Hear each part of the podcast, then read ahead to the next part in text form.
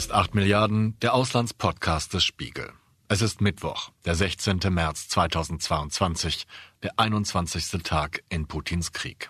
Ich bin Olaf Häuser und eine der meistdiskutierten Fragen dieser Tage lautet, wie weit die russische Bevölkerung den Angriffskrieg ihres Präsidenten unterstützt. Seit Jahren sind russische Medien auf Linie geschaltet, kritische Kanäle, Sender und Internetplattformen werden diskreditiert oder gleich abgeschaltet. Und neue Gesetze verbieten gar bei Androhung langer Gefängnisstrafen, dass man das Wort Krieg im Zusammenhang mit der Ukraine überhaupt nennen darf. Gleichzeitig fliehen russische Intellektuelle, Wissenschaftler und Künstler zu Tausenden ins Ausland aus Angst vor Repressalien. Aber wenn das Volk propagandistisch sediert wird und gleichzeitig eine kritische Masse an Kritikern das Land verlässt, wer kann dann überhaupt noch irgendeinen Einfluss auf Wladimir Putins Denken und Handeln ausüben? Die Politologin Sabine Fischer hat bis kurz vor der Invasion in Moskau gelebt. Und sie hat schon sehr früh vor Putins Aggressionen gewarnt. Als Russland-Expertin der Stiftung Wissenschaft und Politik in Berlin ist Sabine Fischer momentan eine sehr gefragte Gesprächspartnerin. Und ich freue mich außerordentlich, dass sie an diesem Mittwochmorgen Zeit für ein Gespräch fand.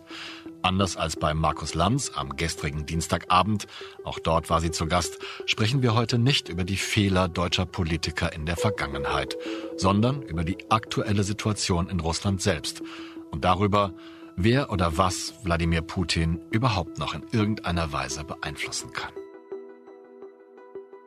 Frau Fischer, welche Entwicklungen in den ersten Wochen des Krieges haben Sie besonders beobachtet? Also mal abgesehen davon, dass Russland tatsächlich die Ukraine angegriffen hat, ähm, wovon ich eher ausgegangen bin als andere, aber, aber die Gewalttätigkeit und die Dimension hat mich dann eben schon auch nicht überrumpelt, aber doch schockiert, ja, sind es, denke ich, zwei Entwicklungen. Das eine sind besondere Entwicklungen. Das eine ist dieser unglaubliche Widerstand, den die ukrainische Seite leistet gegen diesen Angriff ähm, auf allen Ebenen. Der Staat, die Armee, die Regierung, die Rolle, die Volodymyr Zelensky als Präsident und Kristallisationsfigur dieses, dieses Widerstandes spielt, aber eben auch und vor allen Dingen die, die ukrainische Gesellschaft. Ja, das finde ich unglaublich beeindruckend. Damit hat niemand gerechnet, ich auch nicht. Ich glaube, die Ukrainer und Ukrainerinnen haben damit auch nicht unbedingt gerechnet.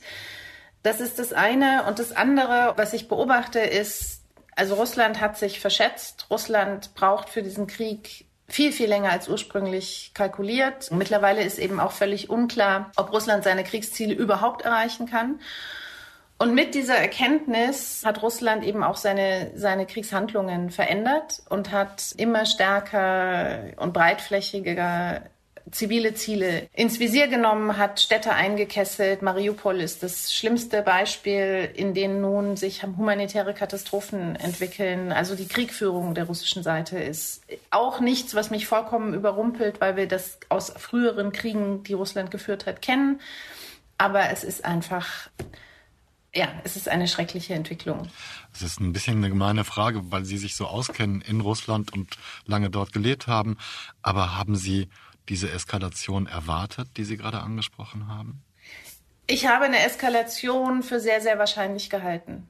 Und zwar schon über einen längeren Zeitraum. Also wenn Sie auf das letzte Jahr schauen, es haben einfach wirklich sehr viele Indizien dafür gesprochen, dass die Situation außer Kontrolle geraten und in einen Krieg münden kann. Das fing im Januar an, als äh, Margarita Simonian, die Chefin von, von äh, Russia Today, in Donetsk an einem äh, Kongress teilgenommen hat und Präsident Putin aufgerufen hat, die Gebiete nach Hause zu holen, also nach Russland zu holen. Россия, матушка, забери Донбасс домой. Das war im Januar 2021. Dann hatten wir den ersten großen Truppenaufmarsch, russischen Truppenaufmarsch an der ukrainischen Grenze im April. Dann kam der zweite im Herbst. Dann kamen diese beiden Vertragsentwürfe des russischen Außenministeriums, also diese praktisch diplomatische dieser Erpressungsversuch gegenüber der NATO und den USA, also das waren alles Indizien dafür, dass, dass, dass wir da eine ganz, ganz problematische Entwicklung haben. Und insofern ja, habe ich einfach eine Eskalation für, für immer wahrscheinlicher gehalten. Hm. Weil Sie sich so auskennen, möchte ich gerne das an diese gleiche Frage noch ein bisschen umdrehen. Haben Sie den Eindruck gehabt, dass man auch in Russland davon ausgehen konnte, dass das so eskaliert? Also in der Bevölkerung und in der, wie sage ich das, in der gut informierten Bevölkerung? Ich meine, Russland befindet sich mit der Ukraine ja schon lange im Krieg. Das muss man einfach immer wieder dazu sagen. Dieser Konflikt hat 2014 angefangen, nicht am 24. Februar 2022.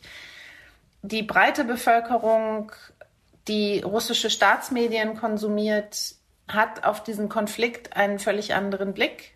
Also für die breite Bevölkerung war Russland letztendlich bis in den Februar hinein keine Kriegspartei, also das war etwas, was sich sehr entfernt abspielte von den einfachen Menschen, wenn Sie so wollen, in Russland.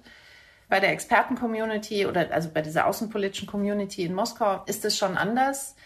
Wenn man da auf die Gruppe schaut, die eher Hardliner sind, die leben sowieso schon sehr lange mit der Vorstellung, dass sie sich in einem Krieg mit dem Westen befinden. Es geht ja hier, jetzt geht es natürlich schon um den Krieg in der Ukraine, aber es geht eben sehr stark auch um um den Konflikt, in dem Russland sich mit dem Westen sieht, mit den USA in erster Linie, aber auch mit der NATO. Und das ist so eine Denkfigur, die gibt es im außenpolitischen Diskurs in Russland schon sehr, sehr lange. Gleichzeitig war es aber tatsächlich so, also ich war ja in der Woche vor Ausbruch des Krieges noch in Moskau, habe mit sehr vielen Kollegen gesprochen und die haben alle nicht erwartet, dass, dass, dass es zu diesem Angriff kommt. Ja, mit einer Ausnahme. Also ich habe über 20 Gespräche geführt und die überwiegende Mehrheit meiner Gesprächspartner ging fest davon aus, dass es sich ähm, hier um sozusagen, dass Putin militärischen Druck aufbaut, um Verhandlungsziele zu erreichen, dass die Situation unter Kontrolle ist und dass es nicht zu einem Krieg kommt. Ja, also das zeigt so ein bisschen, ja, wie, wie intransparent auch das Entscheidungssystem ist und wie wenig letztendlich russische Experten, Expertinnen einschätzen können, was dann auf politischer Ebene tatsächlich passiert. Hm. Ich finde das eine ganz furchtbare Erkenntnis, dass so wenige Menschen das für möglich gehalten haben oder sogar geahnt haben. Können Sie ermessen, wie groß die Unterstützung in der breiten Bevölkerung, ich glaube, diese Gruppe, die Sie gerade angesprochen haben, brauchen wir jetzt gar nicht zu besprechen, aber in der breiten Bevölkerung für Putins Aggression gegen die Ukraine ist? Also es gibt Umfrageergebnisse jetzt von eher staatsnahen Umfrageinstituten. Die haben nicht explizit nach der Unterstützung für den Krieg gefragt. Man darf ja auch das Wort Krieg nicht mehr in den Mund nehmen in, in Russland. Die haben nach der Unterstützung für Putin gefragt und man sieht, dass sich seit Ausbruch des, also seit dem russischen Angriff, seit Ausbruch des Krieges, dass die Unterstützung für Wladimir Putin äh, tatsächlich gestiegen ist. Ja, von, ich weiß es nicht mehr genau, 60, 62, 63 Prozent auf jetzt 72 Prozent laut einer dieser Umfragen. Und das ist auch gar nicht so erstaunlich, weil ich denke, in jeder Gesellschaft in so einer Kriegssituation erstmal so eine, so eine Konsolidierungsphase einsetzt. Also Plus natürlich, Sie haben die Propaganda. Die Propaganda hat sich auch noch mal sehr stark verändert und intensiviert. Das fing schon an, bevor der Krieg ausbrach und ist seitdem natürlich übermächtig geworden.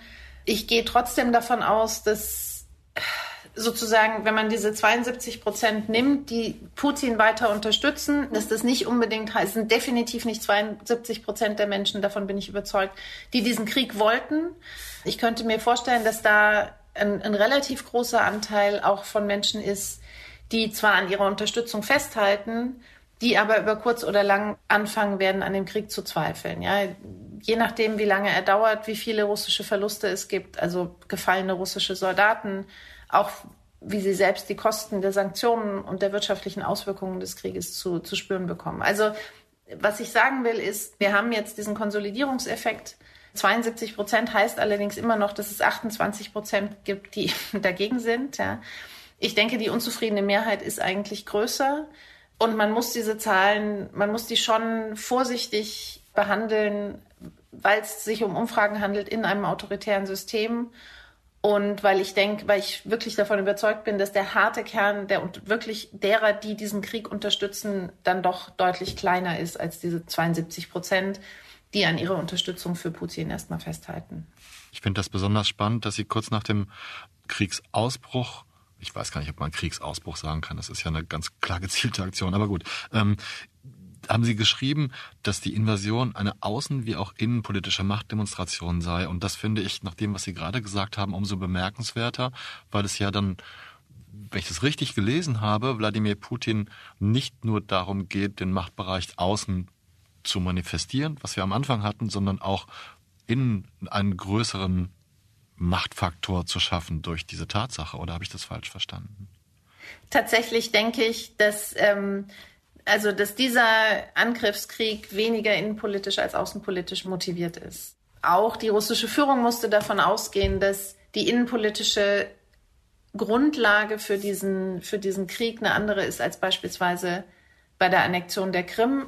Ja, also auch die, auch die Annexion der Krim hat letztendlich nicht stattgefunden, um das Regime zu stabilisieren nach innen. Die Annexion der Krim hat schon stattgefunden, weil man davon überzeugt war, dass mit dem Euromaidan, mit dem Sieg des Euromaidan in Kiew ähm, ja eine, eine Situation eingetreten war, in der man die Krim sozusagen zurückholen musste, um die Schwarzmeerflotte zu schützen und so weiter. Aber man hat diese Annexion unglaublich effizient innenpolitisch nutzen können. Und die ähm, Unterstützung für Putin ist ja damals in astronomische Höhen gestiegen, auf über 90 Prozent. Die Krim war immer und bleibt ein Teil Russlands. Diese auf Wahrheit und Fairness beruhende Überzeugung wurde von Generation zu Generation weitergegeben. Die Zeit und die Umstände konnten sie nicht auslöschen. Die dramatischen Veränderungen in unserem Land während des 20. Jahrhunderts ebenfalls nicht. Das war jetzt im Vorfeld schon klar, dass das nicht passieren würde. Und das zeigen ja dann eben auch die, die Umfragen. Einfach weil ähm, ein breit angelegter Angriff auf die Ukraine natürlich was völlig anderes ist.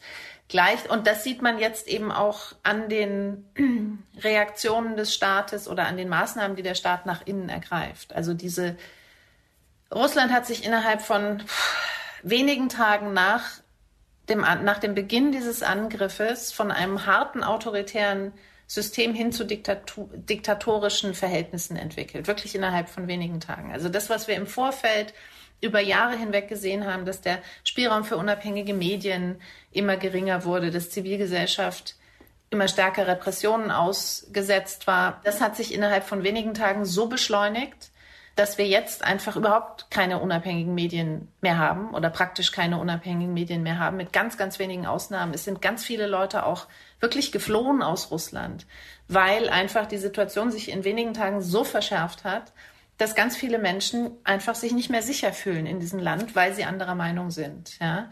Also es ist eher so, dass man sich zu diesem Angriffskrieg entschieden hat, um, außen, um ein außenpolitisches oder mehrere außenpolitische Ziele zu verfolgen und dass man das innenpolitisch durch, ein, durch unglaublich harte Repressionen abstützt. Ja? Und das ist der Prozess, den wir jetzt sehen und ich fürchte, dass das noch sehr viel schlimmer werden kann.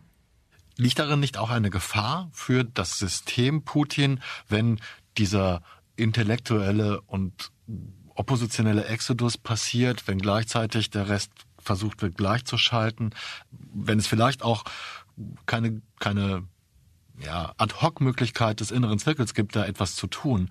Aber muss das nicht scheitern? Also der Exodus, der jetzt stattfindet und der wirklich massiv ist, der entlastet das Regime erstmal. Mhm. Weil natürlich die Leute gehen, die kritisch sind. Und die sind dann einfach nicht mehr in Russland. Die versuchen nicht mehr in Russland zu protestieren.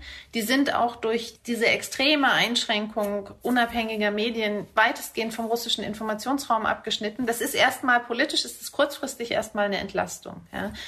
Mittel- bis langfristig stimme ich Ihnen absolut zu. Mittel- bis langfristig stecken in der Situation jetzt große Risiken für das politische System.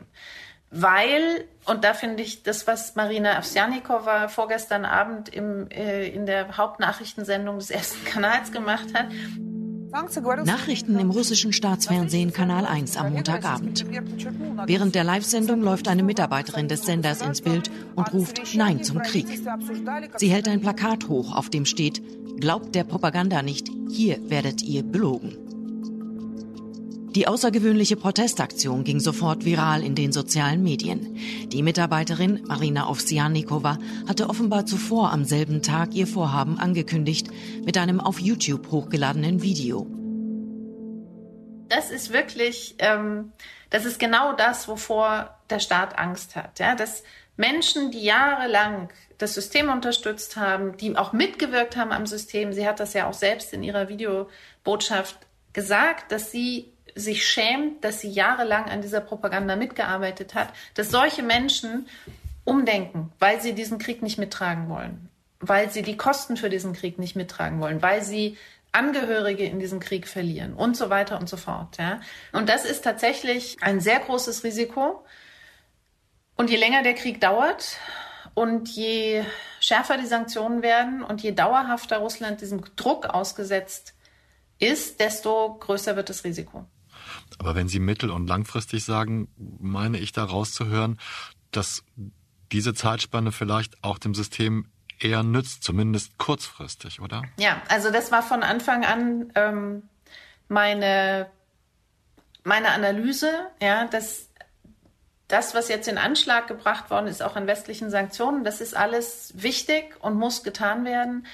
Aber wir sprechen einfach über unterschiedliche Zeithorizonte. Ja, also hm. es, die Ukraine steht jetzt ganz akut unter diesem massiven militärischen Angriff. Und die Sanktionen und auch die Wirkung des Krieges nach Russland hinein, da muss man einfach davon ausgehen, dass zum Beispiel Protest dagegen, Widerstand dagegen in Russland sich in einer längeren Frist entwickelt, die für die Ukraine militärisch irre irrelevant ist. Ja, weil sie nicht kurzfristig zu, zu innenpolitischen Veränderungen führen werden in Russland, die dann eben auch auf das russische, auf die russische Kriegshandlungen hm. Auswirk Auswirkungen haben werden. Also das ist einfach ein Konflikt von, von, von Zeithorizonten, der aus meiner Sicht leider auch nicht auflösbar ist. Gibt es, also ich habe hier geschrieben, momentan eine der Königsfragen, sehen Sie irgendeine Möglichkeit, irgendeine Gruppe, irgendeine Schicht, die Putin und seine engsten Vertrauten noch beeinflussen kann momentan in dieser Zwischenperiode, bevor die langfristigen oder mittelfristigen Maßnahmen etwas bewirken? Nee, sehe ich nicht. Also erstmal muss man, muss man da einfach feststellen, dass wir es in Russland schon sehr, sehr lange mit einem personalisierten und sehr, sehr intransparenten Entscheidungsprozess zu tun haben, vor allen Dingen im Bereich Außen- und Sicherheitspolitik. Also der Bereich, der Putin sozusagen am nächsten und am wichtigsten ist. Da hat sich das über letztendlich einen Zeitraum von mindestens zehn Jahren so entwickelt, dass der, der, der Kreis der Akteure, die überhaupt in seiner Nähe sind, sagen wir es so, und möglicherweise auf ihn Einfluss nehmen können, dass der immer kleiner geworden ist. Das sind vor allen Dingen Sicherheitsleute, also Leute aus den Sicherheitsstrukturen. Er selbst kommt ja auch, hat einen Geheimdiensthintergrund und auch die Akteure, die am nächsten an ihm dran sind, haben größtenteils einen Geheimdiensthintergrund. Mhm. Die, die Business-Bosse, die auch letztendlich irgendwo in seinem Umfeld sich bewegen, sind da schon politisch wesentlich irrelevanter, ja, als diese Geheimdienstleute als der Verteidigungsminister Shoigu, Patruschew, Naryshkin, der, der Chef des Auslandsgeheimdienstes, äh, Bortnikow ja. und andere. Aber, und das ist vielleicht nochmal eine Verdichtung dieser Entwicklung in den letzten zwei Jahren, das hat sich eben nochmal verstärkt und mittlerweile äh, sagen viele Leute, die, die da tiefere Einblicke haben, auch in Moskau, hat eigentlich niemand mehr wirklich die Möglichkeit, ihn zu beeinflussen. Vor allen Dingen eben bei Kernthemen oder bei Themen, die aus seiner Sicht Kernthemen sind.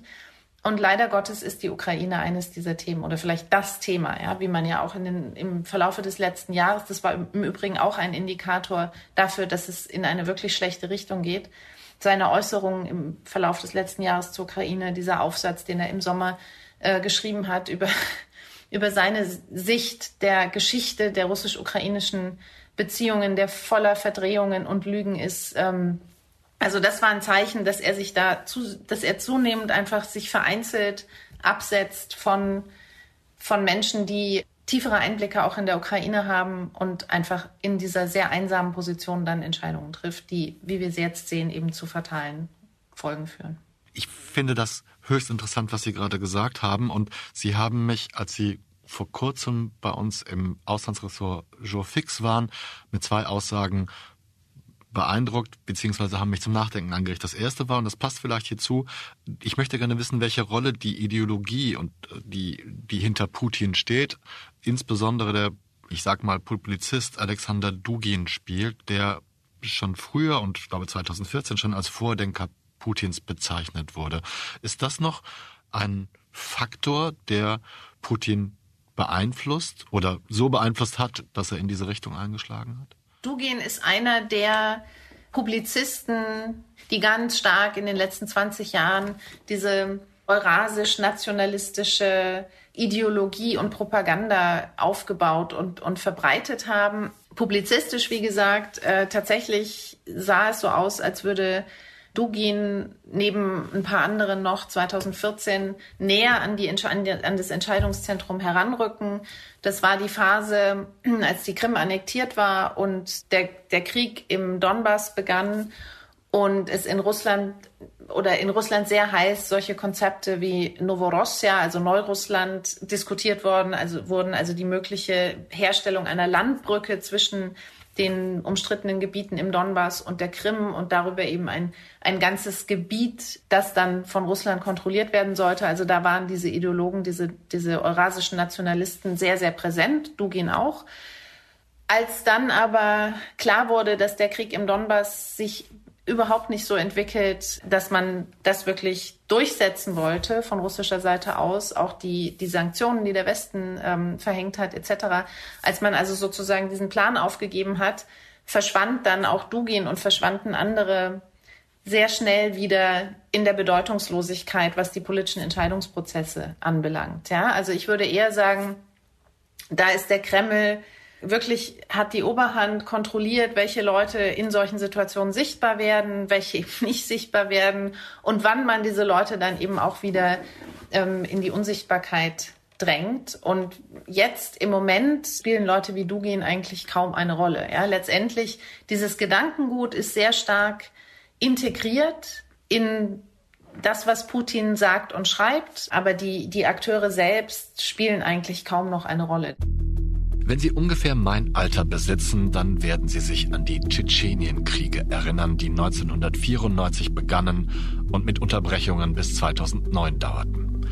Besonders interessant sind dabei die Seitenwechsel der herrschenden tschetschenischen Familie Kadyrov. Tschetschenien liegt im Südwesten Russlands, im Kaukasus, zwischen Schwarzem und Kaspischem Meer. Das Gebiet ist etwa so groß wie das Bundesland Schleswig-Holstein. Etwa anderthalb Millionen Menschen leben hier, der überwiegende Teil von ihnen bekennt sich zum Islam. Nach dem Zerfall der Sowjetunion erklärte sich Tschetschenien durch eine Volksabstimmung für unabhängig, doch die Regierung in Moskau hatte etwas dagegen. 1994 erklärte sie Tschetschenien den Krieg. Der damalige Mufti von Tschetschenien, Ahmad Kadyrov, rief daraufhin zum Dschihad gegen Russland auf. Stimmt es eigentlich, dass Sie früher gesagt haben, jeder Tschetschene müsse 150 Russen töten, um ins Paradies zu kommen? 1995, 96 rief ich die Tschetschenen auf, so viele von ihnen zu töten, wie sie nur können. Aber ich sagte nie 100, 150, 200. Ich sagte, tötet so viele, wie ihr könnt. Ich hatte zum Dschihad aufgerufen. Der erste Tschetschenienkrieg dauerte zwei Jahre und forderte fast 80.000 Todesopfer. Zu Beginn des zweiten Tschetschenienkrieges 1999 stellte sich Ahmad Kadyrov offen auf die Seite Russlands. 2003 wurde er in einer Wahl, die im Ausland überwiegend als Farce angesehen wurde, zum Präsidenten Tschetscheniens gewählt. Ein Jahr später ermordeten ihn islamistische Terroristen während einer Feier vor laufender Kamera. Und tags darauf verlieh Wladimir Putin ihm posthum die Auszeichnung Held der Russischen Föderation. Wenn Sie ungefähr mein Alter besitzen, dann sind Ihnen wahrscheinlich die Bilder der fast vollständig zerstörten Hauptstadt Grozny nach diesem Zweiten Krieg in Erinnerung. Im Russland des Wladimir Putin fungiert Tschetschenien nun als eine Republik mit eigener Regierung, die Teil des russischen Staates ist. Präsident dort ist seit 2007 Ramsan Kadyrov, der Sohn von Ahmad Kadyrov. Auch Ramsan Kadyrov kämpfte zunächst gegen die Russen, inzwischen jedoch gilt er als treuer Unterstützer Putins. Der zweite Satz, mit dem Sie mich extrem haben aufhorchen lassen, ist, bevor Putin fällt, muss Kadyrov fallen habe jetzt in den letzten Tagen häufiger mal diesen Namen gehört. Das sind meistens eher seltsame Nachrichten, aber ähm, ich möchte Sie gerne auf diesen Satz festnageln. Können Sie mir das erklären, was Sie damit gemeint haben, bitte? Ja, das war, das war ein Zitat. Das war ähm, ein Satz, den einer meiner Gesprächspartner in dieser Woche, in der ich in Moskau war vor Ausbruch des Krieges, zu mir sagte. Und da geht es einfach darum, Ramsan Kadyrov ist das Oberhaupt der Tschetschenischen Republik. und hat in Tschetschenien schon seit langem wirklich diktatorische Verhältnisse geschaffen, eine, eine Terrorherrschaft, die eben gewaltbasiert ist. Die Gegenleistung, die er erbracht hat, war eben die Stabilisierung Tschetscheniens. Ja? Also der tschetschenische Separatismus, den hat er ausgeräumt und hat dafür von Moskau aus den Spielraum bekommen, seine eigene Terrorherrschaft in Tschetschenien aufzubauen. Und es gibt ein, ein durchaus schwieriges Verhältnis zwischen Tschetschenien und zwischen äh, Grozny, das ist die Hauptstadt von Tschetschenien, äh, und Ramsan Kadyrov ähm, und Moskau eben. Ja, also Ramsan Kadyrov hat zum Beispiel eine, eine paramilitärische Gruppierung aufgebaut, die sogenannten Kadyrovze, ähm, die nicht unter der Kontrolle des russischen Innenministeriums stehen. Also das ist wirklich seine private Schlägertruppe mit der er durchaus auch, ähm, auch mal in anderen Gebieten in Russland oder auch in Moskau präsent wird, die hatte er, hat er ja jetzt eigener Aussage nach auch in die Ukraine geschickt. Es gibt Konflikte zwischen Kadyrov und einzelnen Geheimdiensten in Russland. Also das ist alles ziemlich prekär und wird im Grunde genommen nur in einem Gleichgewicht gehalten durch das Verhältnis zwischen Wladimir Putin und Kadyrov.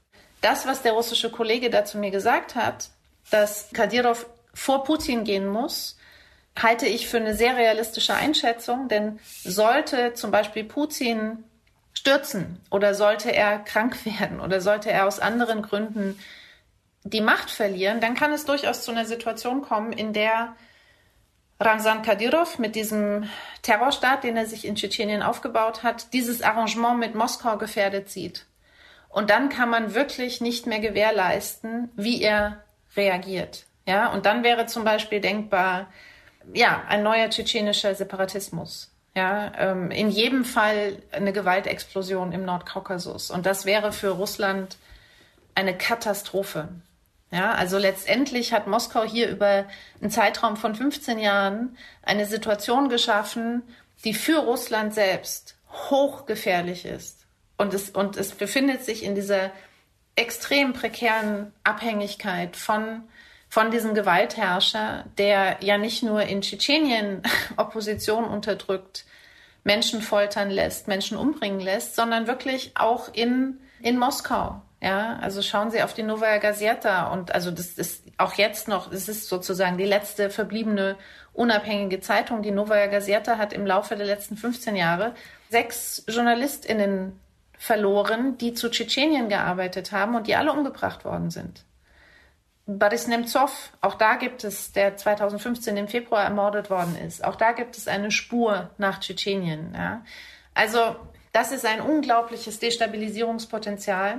Und deswegen hat der Kollege eben dazu mir gesagt, Kadyrov muss im Grunde genommen vor Putin gehen, denn wenn Putin zuerst geht, dann, dann kommt das Chaos im Nordkaukasus. Auf welche Aspekte achten Sie in den nächsten Tagen und Wochen besonders und gibt es dabei etwas, was Ihnen Hoffnung macht? Also was im Moment natürlich absolut handlungsbestimmend ist, ist die Parallelität der Verhandlungen, die jetzt laufen und der Ausweitung der Kriegshandlungen in der Ukraine. Denn was wir sehen, ist im Grunde genommen, Russland ist in einer prekären Situation, weil es mit seiner Offensive stecken geblieben ist. Gleichzeitig wird aber nicht Abstand genommen von den Maximalzielen, sondern man versucht jetzt durch Angriffe auf die Zivilbevölkerung, durch die Belagerung von Mariupol, durch die Einkesselung Kiews, äh, durch Raketenangriffe auf die Westukraine, den militärischen Druck auf Kiew, auf Zelensky so zu erhöhen, dass er letztendlich sich auf eine Art, eine Art Diktatfrieden einlassen muss. Ja, also das ist diese Parallelität, denke ich, wird in den nächsten Tagen wirklich ja das Wichtigste sein, was den Krieg betrifft und was ich persönlich natürlich weiterhin beobachten werde. Was wir alle beobachten sollten, sind die Bemühungen der ukrainischen Regierung, selbst in dieser fürchterlichen Kriegssituation Staatlichkeit aufrechtzuerhalten. Also zum Beispiel Rentenauszahlungen zu gewährleisten, in den nicht umkämpften Landesteilen wirtschaftliche Tätigkeit weiter zu, zu ermöglichen. Das sind alles, das finde ich sehr, sehr wichtig. Und da muss denke ich, Deutschland, der Westen intensiv unterstützen. Ich persönlich werde außerdem natürlich weiterhin die innenpolitische Entwicklung in Russland sehr, sehr genau beobachten.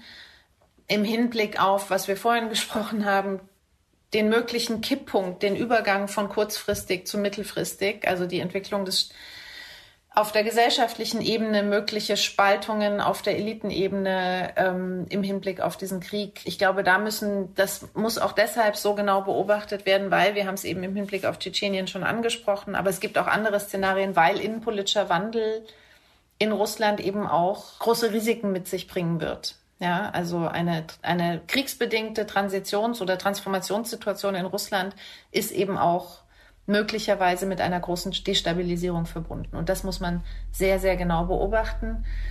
Und Hoffnung, ehrlich gesagt, ähm, was die Ukrainer und Ukrainerinnen leisten, ja, das gibt mir Hoffnung. Das finde ich, ähm, das ist ein, ein wahnsinniges Signal, dass wir alle ja, sehen und, und für uns annehmen sollten. Für die Gesamtsituation habe ich leider weniger Hoffnung, ähm, muss ich auch ganz ehrlich sagen. Es fällt tatsächlich schwer, angesichts der Ereignisse in der Ukraine und innerhalb Russlands Hoffnung zu finden. Direkt nach unserem Gespräch musste Sabine Fischer zum nächsten Termin weiterreisen. Aus dem Zug schrieb sie mir, dass sie es sehr bedauere, dass wir nicht mehr und intensiver über die Menschen in Russland gesprochen haben, die sich trotz diktatorischer Strafandrohungen gegen den Krieg äußern, auf den Straßen demonstrieren oder im Live-Fernsehen mit Plakaten zur Beendigung des Krieges und der Propaganda aufrufen. Auch in diesem Punkt stimme ich ihr zu und versuche die Frage zu vermeiden, ob ich solchen Mut aufbringen könnte. Das war 8 Milliarden über Putins Krieg am 16. März 2022. Ich bedanke mich bei Sabine Fischer von der Stiftung Wissenschaft und Politik für die Einsichten in das russische Machtgefüge. Auch diese Folge wäre ohne die tatkräftige Unterstützung meines Kollegen Imre Balzer nicht entstanden und bedanken möchte ich mich auch bei Marc Glücks, der sich als Tonmeister um die Postproduktion gekümmert hat. Bei Ihnen, verehrte Zuhörerinnen, Zuhörer und diverse Personen, bedanke ich mich für Ihr anhaltendes Interesse und jede einzelne Zuschrift, egal ob es Kritik, Lob, Themenvorschläge oder Anregungen sind.